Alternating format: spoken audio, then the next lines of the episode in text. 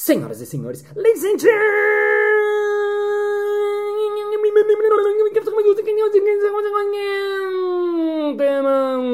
mesdames et messieurs, endocrinologistas e endocrinologistas. Está começando mais um Balascast Música.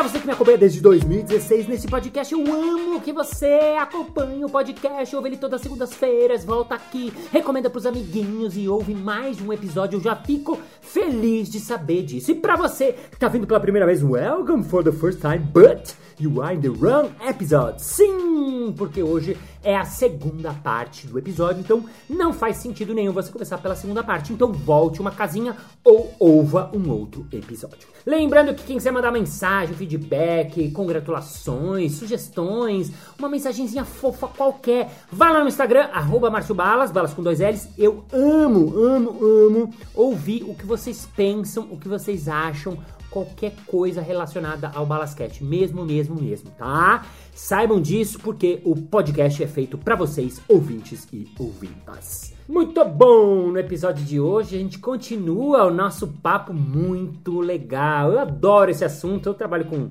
humor, comédia, com esses negócios aí já faz 20 anos e realmente é um assunto que me intriga porque eu acho que isso é do ser humano. O humor não tá só restrito aos comediantes, aos humoristas, a quem trabalha com isso, não. O humor é parte do ser humano, né? A gente aprecia o bom humor. A gente aprecia aquelas pessoas que têm bom humor, que são espirituosas, que têm a graça, né? E nesse episódio a gente recebe de novo ele, que faz mais de 15 anos, é um pesquisador da dramaturgia improvisada.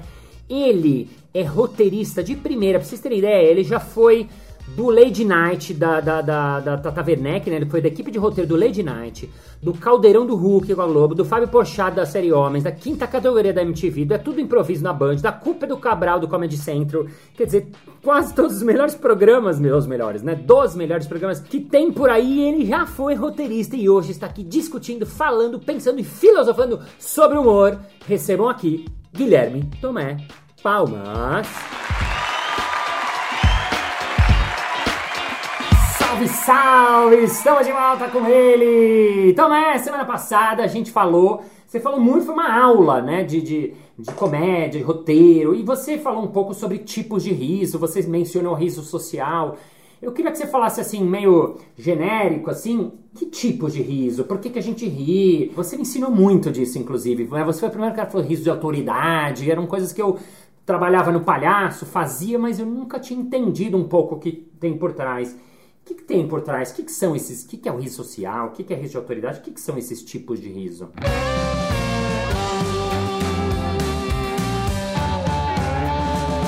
Não existe uma lista, esse é esse, não, não tem nada tabulado, tem gente que já tentou fazer e tal, mas o, o que eu acho que é importante distinguir nos tipos de riso, e aí depois você pode até identificar subtipos de, de riso, é a diferença do, do, da gênese do riso social e o riso da comicidade mesmo.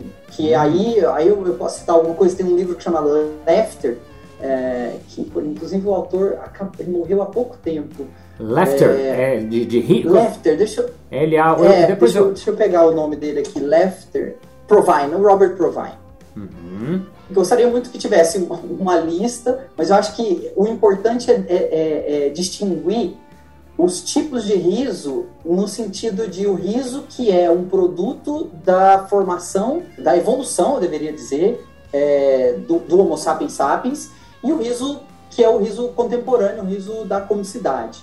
Então, eu, a- as minhas fontes, tem, tem muita palestra na, na, na internet, tem alguns livros, por conta da. Eu fui ó, é, ouvinte do, do curso de dramaturgia circense da Unesp com o Bolognese, e lá eu li o Bergson, por exemplo, Sim. fala muito desse riso da comicidade.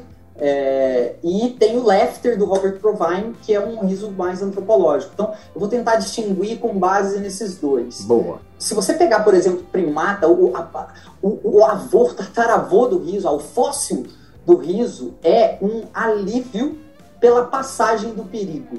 Então vamos supor que a gente está caçando, a gente ainda está longe do Homo sapiens sapiens, a gente ainda não tá, é, não tem comunicação é, verbal, ainda não tem linguagem propriamente dito, e chegou um tigre perto da gente e, e ele quase me matou, ele, ele passou, eu olho para você e faço e você vai esse alívio é eu tô comunicando alguma coisa. Isso é um, uma afirmação, isso é um corre, ou é um caralho, quase fudeu.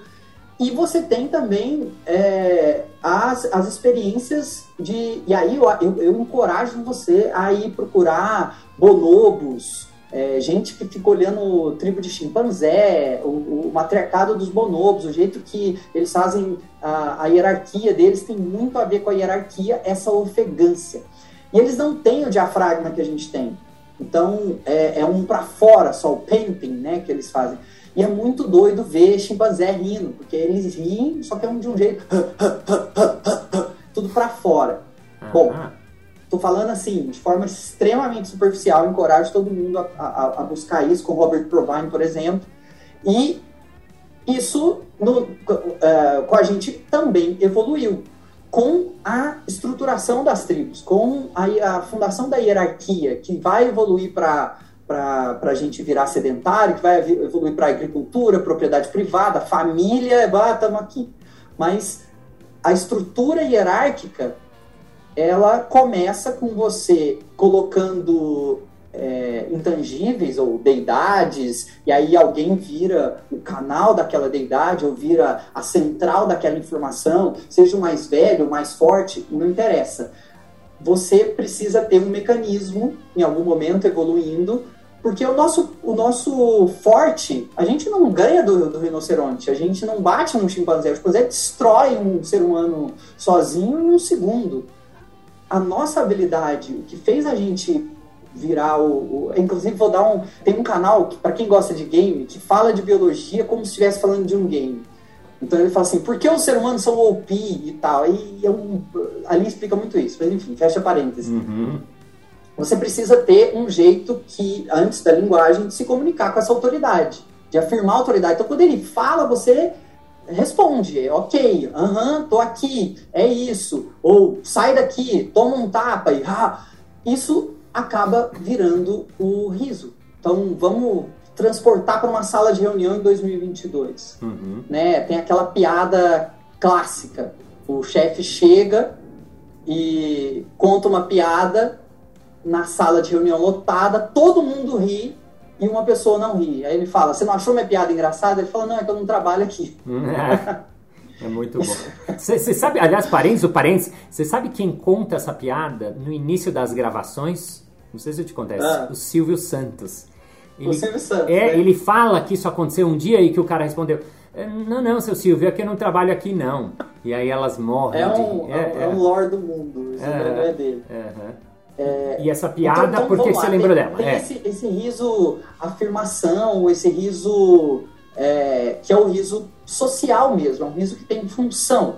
Então, se você for ver, a, a 80, 90% das suas risadas não são de coisas engraçadas. Não é você rindo de algo que você acha engraçado. São sociais. É o cara do, do iFood chegando e falando, opa, desculpa atrás. Você fala, não, imagina. Porra, essa, sabe, é, é riso social, é riso que faz parte da nossa comunicação. Aqueles vídeos de japoneses que querendo se ocidentalizar e eles põem um lápis na boca e ficam tentando rir, aquilo lá é é 80% da nossa risada, né? Você falou que 80%, 80% da nossa risada é essa risada mais social. É, mais do de, volume, né?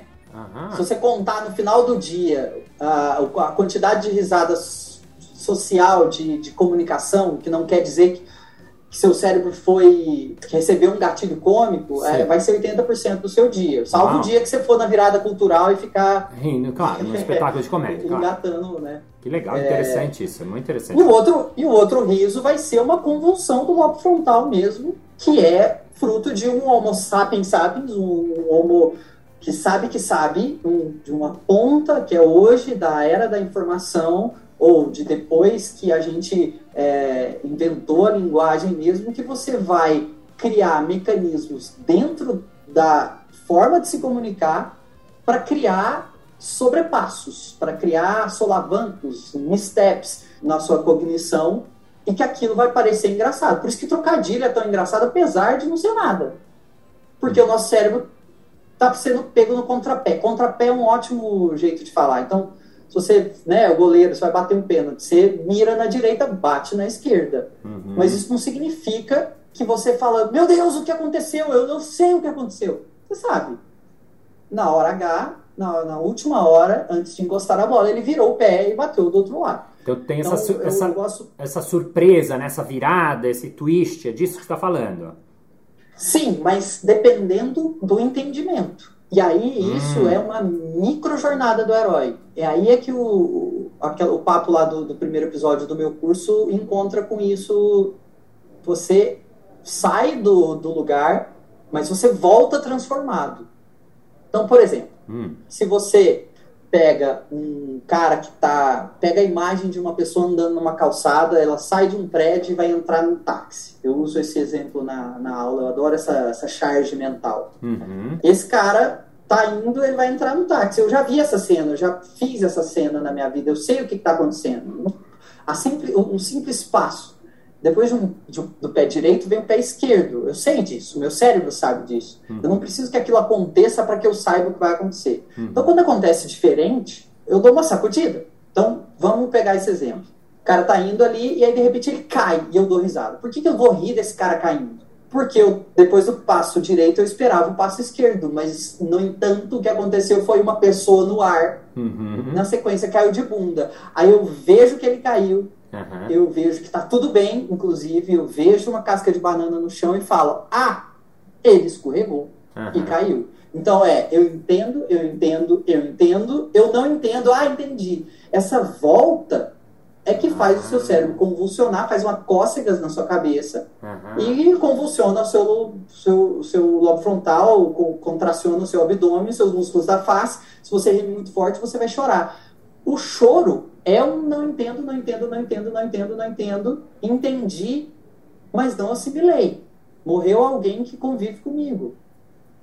Eu estou convulsionando, eu não consigo entender, eu não consigo voltar para o trilho. Eu, tô, eu sei o que aconteceu, aquilo está convulsionando, você não está conseguindo processar. Essa é, é, um, é um processadorzinho, né? A palavra preciso processar é o, o luto, é, ela é bem é, precisa para esse, esse conceito. Então, o riso é um pouco isso, é você falar, você tirar a pessoa do trilho. Então, vamos voltar para esse exemplo. Se o cara tiver uma fratura exposta quando ele cair, você uhum. vai rir? Não. A não ser que daqui a 500 anos tem um spray ou os nossos ossos voltam sozinho e ter fratura exposta é super normal, tem um esporte inclusive que é quem tem a maior fratura exposta, enfim, ou numa num, num planeta que fratura exposta não é nada também, aí aquilo vai ser banalizado, ou seja, não é a coisa, né? Uhum. É, ou se for sua avó que ah, caiu, isso que eu ia falar. Aí, Sim. ela pode... Não. não. Porque você vai colocar um outro componente. Então, é, entendi, entendi. É, você coloca um componente de ruído. E aí a gente chega na parte principal do curso, que é, hum. por isso que eu chamo de no texto e na cena. Que Como? é, o, o, a comédia é muito suscetível a ruídos. Ela é muito frágil a ruído. E isso a gente vai puxar esse fio e chegar até na era do showrunner. Por que, que as coisas boas que a gente vê geralmente tem, um, tem uma pessoa, tem, geralmente é uma coisa de autor. Quando o que, que, é um filme de autor, né? É uma coisa geralmente muito boa, os irmãos Coen, é, ou enfim, um espetáculo do Avner, tipo, tá tudo no controle dele. Uhum. É, porque tem muito ruído. Notas, né? Tipo, ah, acho que você devia fazer isso. Tipo, alguém aprovando um texto seu comédia é muito frágil ao ruído. Né? Eu falei que eu tenho dificuldade em, encaixar no jeito do, do Porta de escrever, porque já está muito consolidado e o jeito que eles fazem, enfim, tem muito ruído na comédia. Por que com a publicidade geralmente é muito difícil ficar engraçado? Tem 19 diretores de marketing falando, ah, eu acho isso, eu acho aquilo, não vai ficar engraçado. Hum. Entendeu? Então, agora, ah. só para entender melhor, porque quando você fala que tem muito ruído, não está claro para mim. O que quer dizer tem muito ruído? Dá a impressão que tem muito barulho, que tem muita informação, mas eu não consegui pegar. Qualquer informação te tira do prumo que você precisa. Pensa o que, que é o. Faz, faz o texto do Seinfeld e vê se vai ficar engraçado igual ele. porque ele joga as informações na medida certa, na hora certa, para aquele texto, para quem conhece ele. Ah, Então, aham. você pega um cara completamente não Seinfeld para fazer o texto do Seinfeld, ele pode decorar a musicalidade que às vezes não vai entrar. Uhum. Se você vê o Seinfeld no final da plateia e você não está ouvindo direito, você não vai rir como o cara que está ouvindo perfeitamente na, no frente. E para uma ópera, às vezes, não é assim. Às vezes, lá no final, você vai chorar com a ópera igual, ou você vai pelo menos entender a ópera igual. Por que, que a gente vai fazer um espetáculo de comédia, texto, e às vezes é bom, às vezes é ruim? Porque, às vezes, uma coisa, um cara tossindo na plateia, o, o riso é muito frágil. Então, a comédia, ela Ah. precisa, ela é uma arte do roteiro, na minha opinião. Ela é uma arte do roteiro e você precisa saber disso na hora de escrever comédia para que o documento de gravação que vai chegar no comédia audiovisual, na hora do documento de gravação chegar para o editor e para o diretor, seja o mais preciso possível. Uhum. Por exemplo, uma das coisas que, que eu tenho dificuldade em ver no Brasil e que acontece nos Estados Unidos é o texto é escrito para o ator. Uhum. Não, você não escreve o texto e chama ato- qualquer e depois encaixa um ator. Então você pega uma, a minha comédia favorita, não é a melhor comédia, mas é a minha favorita, que é Parks and Recreation. Toda feita com improvisadores. Uhum. O Ron é o Ron na vida real. A Amy Poehler, ela improvisa daquele jeito. A Leslie é o alter ego dela. É o jeito que ela fala, é onde ela está confortável. O Tom Haverford, que é feito pelo Aziz Ansari, o conflito cômico dele é o mesmo conflito cômico do stand-up do Aziz Ansari, que é, todo mundo acha que eu sou indiano, mas eu nasci em Ohio. E aí eles exageram isso e vira e, e- e ele é aquela shape de indiano, mas ele chama Tom Haverford, não é à toa. Então, quanto menos ruído, quanto mais limpo, quanto mais verdadeiro, melhor. E aí a gente chega na outra, vamos ver se eu consigo. Deixa eu só aproveitar que me lembrei de uma coisa quando você falou disso, que um aluno meu que virou palhaço e tal, começou a fazer os shows, um dia ele veio ingenuamente contar pra mim que ele tinha feito a minha abertura. E ele falou assim pra mim, que eu falo ingenuamente porque assim, quando a gente cria uma coisa, você não pode sair copiando, né, suas piadas, suas coisas. E foi ingênuo porque ele veio me contar.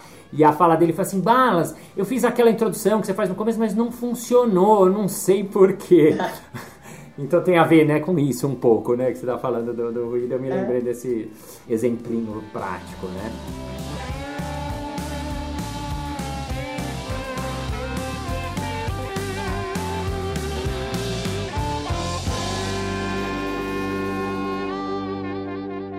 Quer dar mais um exemplo ou contar mais alguma coisa para mudar de assunto? Eu ia chegar no Truth in Comedy, para minha outra bibliazinha, que Ah. é, o livro que funda, é, ele funda o Herald.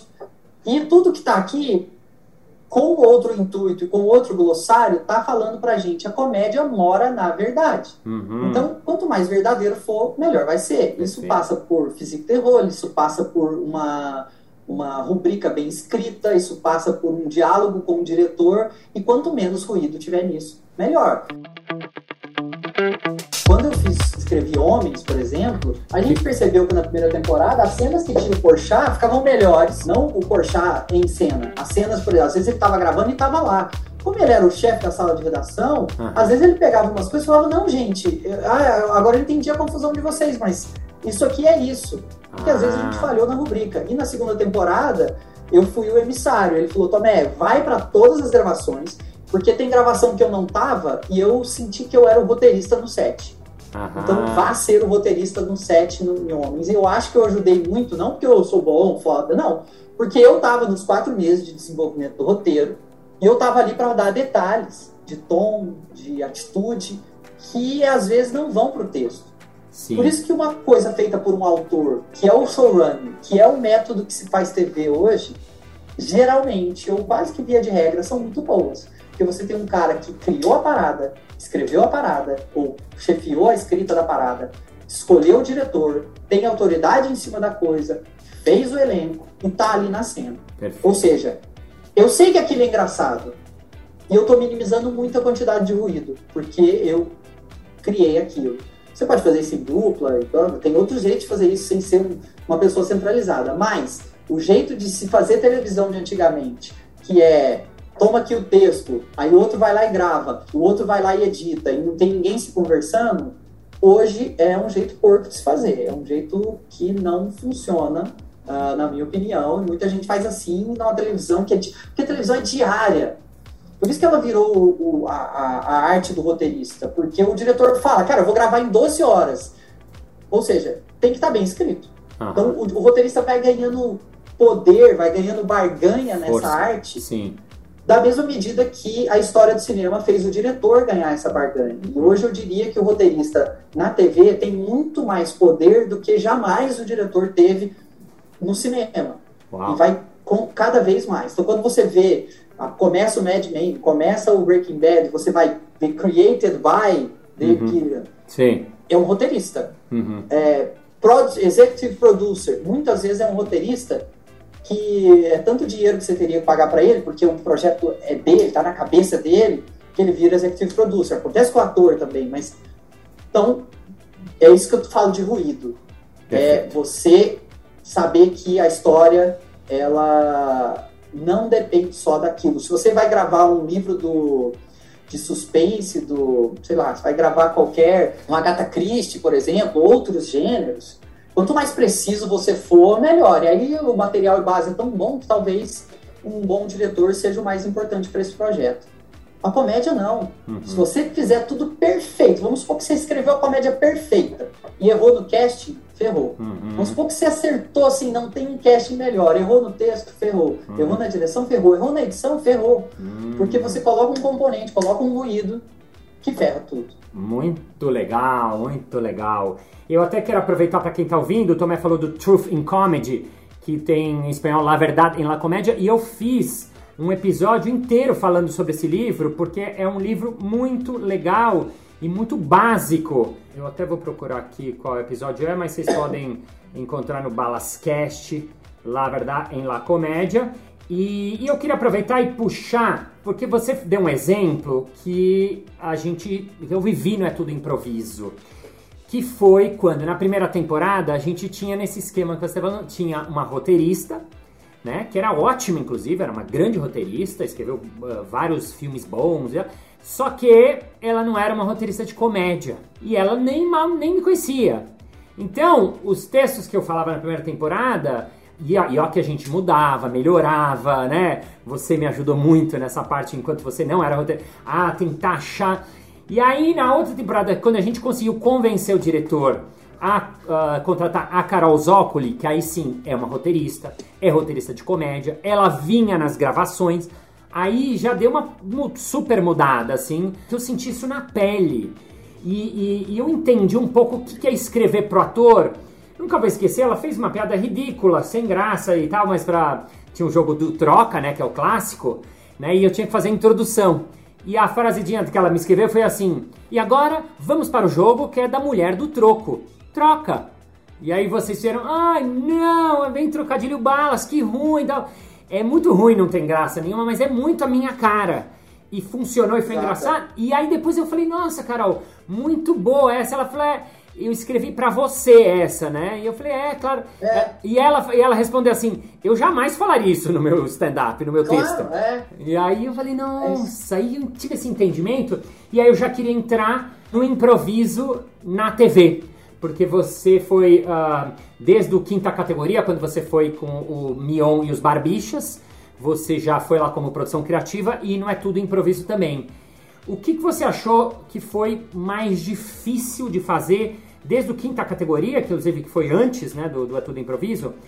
Que, você achou a maior dificuldade quando foi para levar o improviso para TV? A maior dificuldade como, como produtor, para mim, era fazer as pessoas entenderem qual é a natureza do trabalho, que é uma loucura, né? Mas agora, com mais de 10 anos de experiência em TV, eu acho natural, eu não esperaria outra coisa, mas era muito frustrante na época as pessoas não entenderem a natureza do trabalho.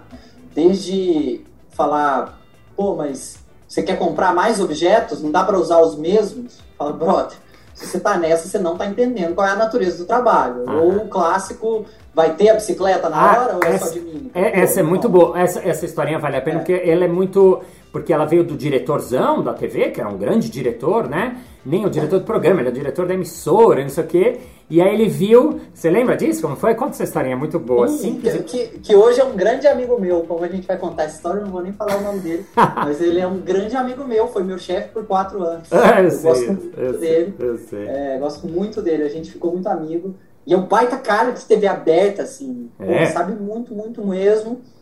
De TV aberta, que é o negócio mais difícil que tem de fazer. De Hum. longe. Muito mais difícil do que todas as coisas que eu já fiz. Mas, a, a improvisação. Então, mas Cara, você sabe, a história, a história, ele viu a, A cena. história, é, é.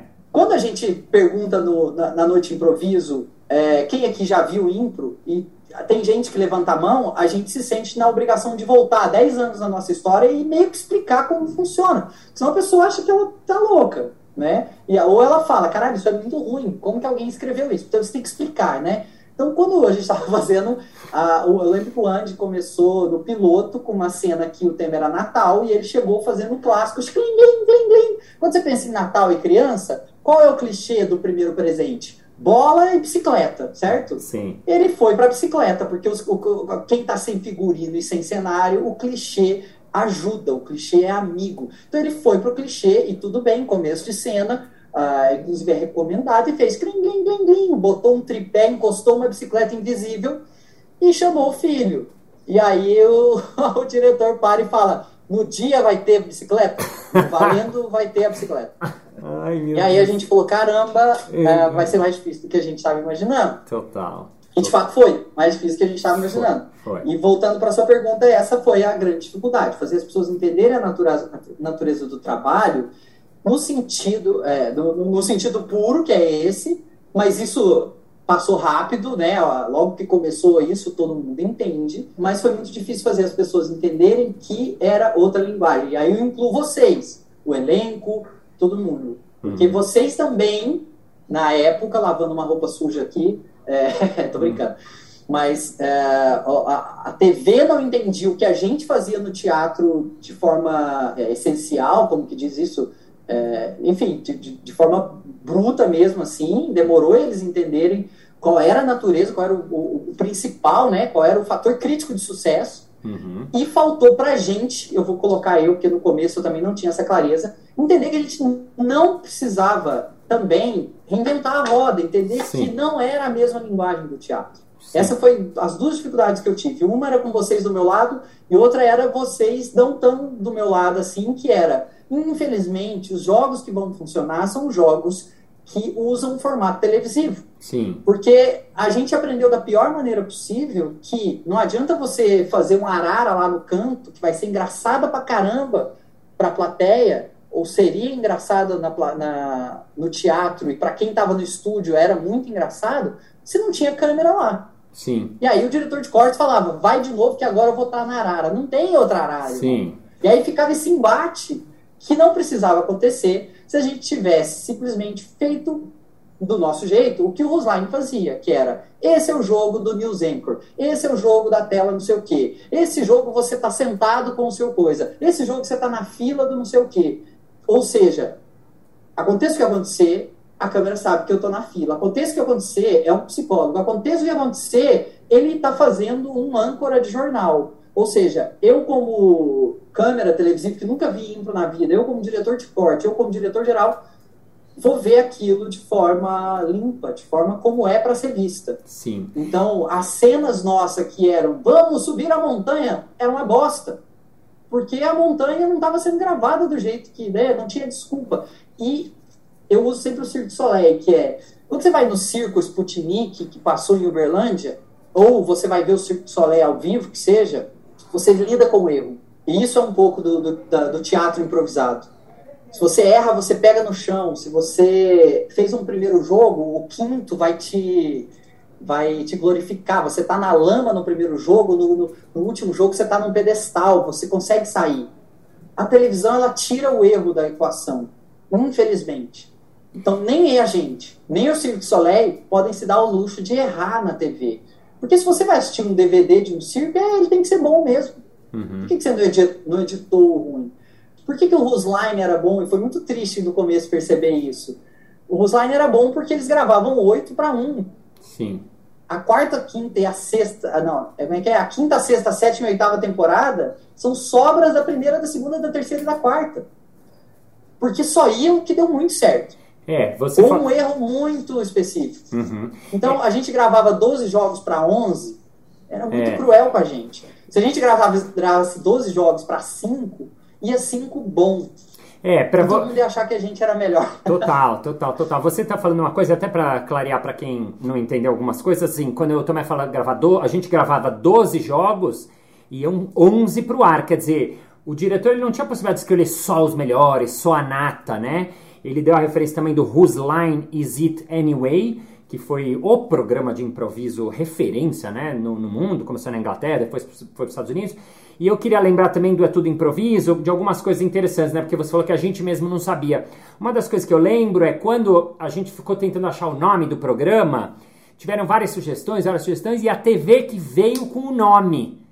E o nome era É Tudo Improviso. E eu lembro quando deram o nome, a gente falou: Nossa, é muito ruim. Nossa, é muito óbvio. Não, não. A gente ficou tentando derrubar. A gente deu mais 70 opções.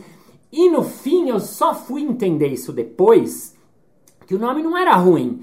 Por quê? Porque. Não, zero arrependimento. É, eu também não tenho. Isso não tenho, porque eles lá na TV já não entendiam. Isso que esse exemplo que você deu do cara, muitas coisas assim É. que os caras não estavam Não entendendo. era um nome, era uma retranca. É, era tipo assim, ah, porque eles, durante a gravação, e você vai lembrar isso dos pilotos, nos ensaios, eles falavam assim, mas é tudo improvisado. E eles mesmos achavam que tinha coisa que combinava. Por exemplo, eu me lembro que o diretor veio falar pra mim, Balas, pede pra plateia antes os temas pra gente falar pra eles, pra eles já irem pensando. E eu falei, não, não é assim que funciona. Aí sabe o que ele falou? Ele falou, Balas, aqui é TV. Não precisa ser de verdade. É, pode ser mentira. E eu falava, não, calma. Eu entendi o que ele falou. E depois até a gente usou um pouco isso, não de combinar cenas, mas, por exemplo, de eu já combinar com alguém da plateia quem era a pessoa para dar o título, porque a câmera precisava pegar o cara dando o título. Então eu já co- consegui escolher antes. Ah, isso eu consigo fazer. Agora, eu não dava nunca, e realmente é a pergunta que eu mais ouço, acho que na minha carreira, né? é, mas é tudo improviso mesmo? Ah, mas naquela coisa da TV era muito engraçado. Não, mas vocês combinavam todo o roteiro da cena? Não! O Tomé, que é roteirista, que era, foi um dos roteiristas, não é que ele escrevia cenas ou escrevia as piadas, não. Ele me ajudava a escrever os jogos, os, os, as sinopses, né, o plot, né, que é o início da cena, enfim. E por último, outra coisa também que a gente bateu muito, que foi na minha fala, que era que eu falava, é tudo improviso, aqui não tem nada criado, nada ensaiado, nada improvisado, afinal, é tudo improviso. Tan. Né, Era o grande coisa porque essa era uma das dificuldades, né? Ensinar para plateia, principalmente para grande audiência, que nunca tinha visto nada, deles entenderem que aquilo não era uma comédia do tipo que eh, eles viam na TV, do, do- do- da Praça é Nossa, né? O cara falou, ah, Balas, é, tem que ter uma piada a cada sete segundos, né? Essa, essa é a batalha que a primeira batalha que a gente perdeu pra mim foi essa, que foi o tempo do programa, porque a improvisação não é uma coisa que você quer chegar no meio. E a TV aberta é vi- vive de gente chegando no meio. No meio da, da Então a hora. né? retranca, a É. retranca eu lembro de falar, é galera, tem que ter retranca. O cara muda de canal, ele tem que saber o que tá acontecendo. Eles só podem fazer perguntas. É, Parece. É Isso ridículo. tinha que ter, É. eu acho que isso nunca foi uma questão. Retranca, só pra explicar também, porque senão fica muito estranho. Retranca, né?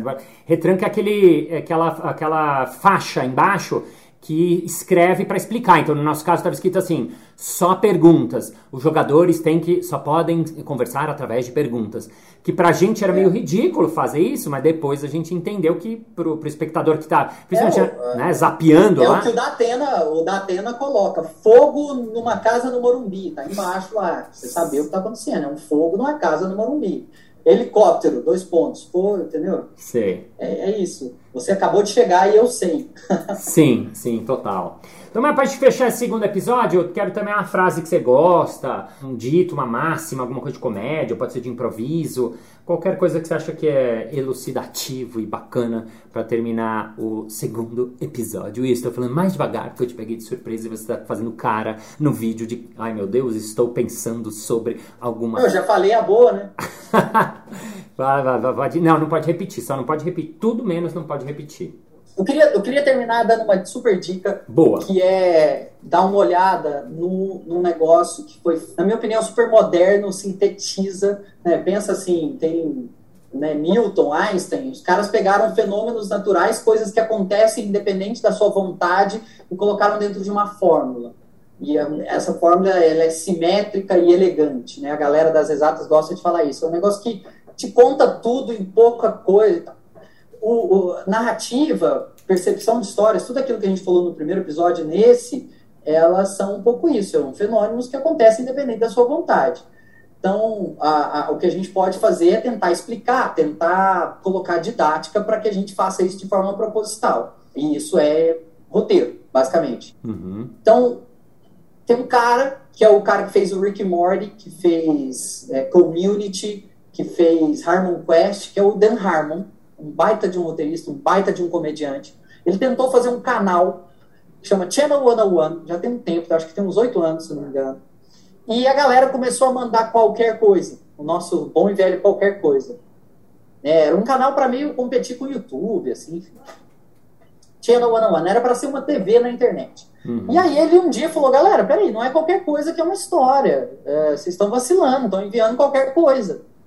Então ele fez um post no fórum do canal chamava Story Structure 101, Estrutura Narrativa 101. 101 é uma coisa de do, do, que eu acho que é bem do americano assim, de tutorial, né, de vou te ensinar. Então, por exemplo, liquidificador 101, ligue na tomada, não coloca a sua mão dentro. Tipo, 101 é o básico do básico. Sim. Então, assim, é o, é o mínimo do mínimo, o básico do básico. Então ele fez isso e ele sintetizou e sem querer e sem ganhar dinheiro nenhum, porque ele poderia estar na La Selva ganhando muito dinheiro, como eu citei no primeiro episódio.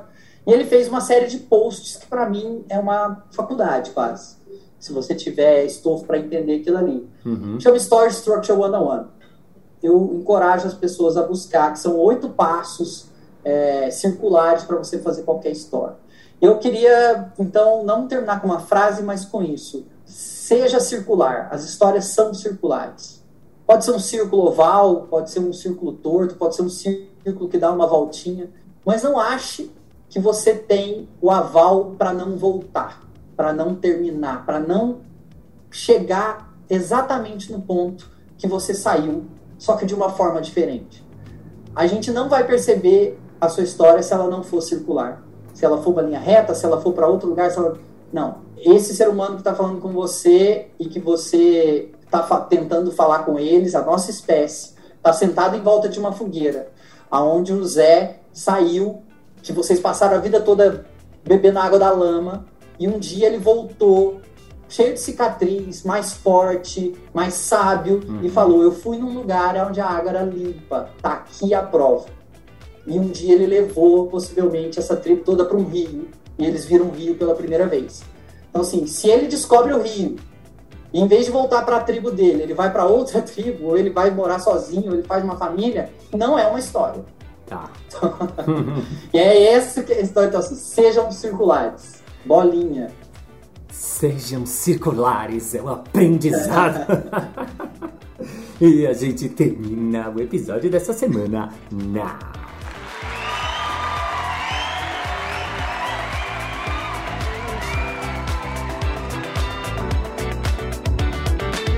Muito bem, muito bem. Chegamos ao final de mais um episódio. Ah, mas na segunda-feira que vem tem mais. E se você quiser saber mais sobre o Tomé, sobre os cursos dele, perguntar referências, perguntar esse monte de nome em inglês que ele fala como se a gente soubesse inglês e soubesse essas referências, vai lá no Instagram dele, arroba Guilherme Tomé, manda uma mensagem que eu prometo que ele talvez responda. E vamos agora ao nosso momento merchan.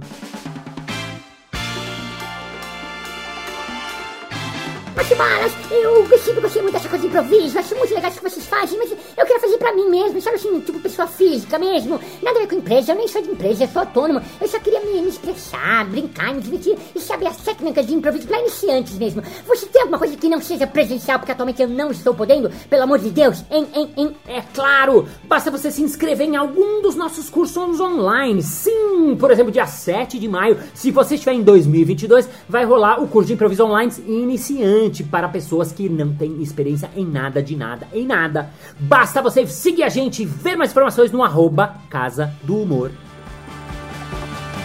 Isso aí! Muito obrigado pela sua audiência, pela sua paciência, pela sua sapiência, por seu foninho coladinho no seu ouvidinho nesse momentinho que está ouvidinho onde você estiverzinho. Thank you, ladies and gentlemen, for, for feeling, for knowing that Harvard, for being the moment present, for knowing that you have to dramaturge, you have to think of dramaturgy, you have to think what you're thinking, you have to think what you're writing, think about your comedy, think about your brass, think about your life, and think about what you want, and see you next Monday. Bye bye.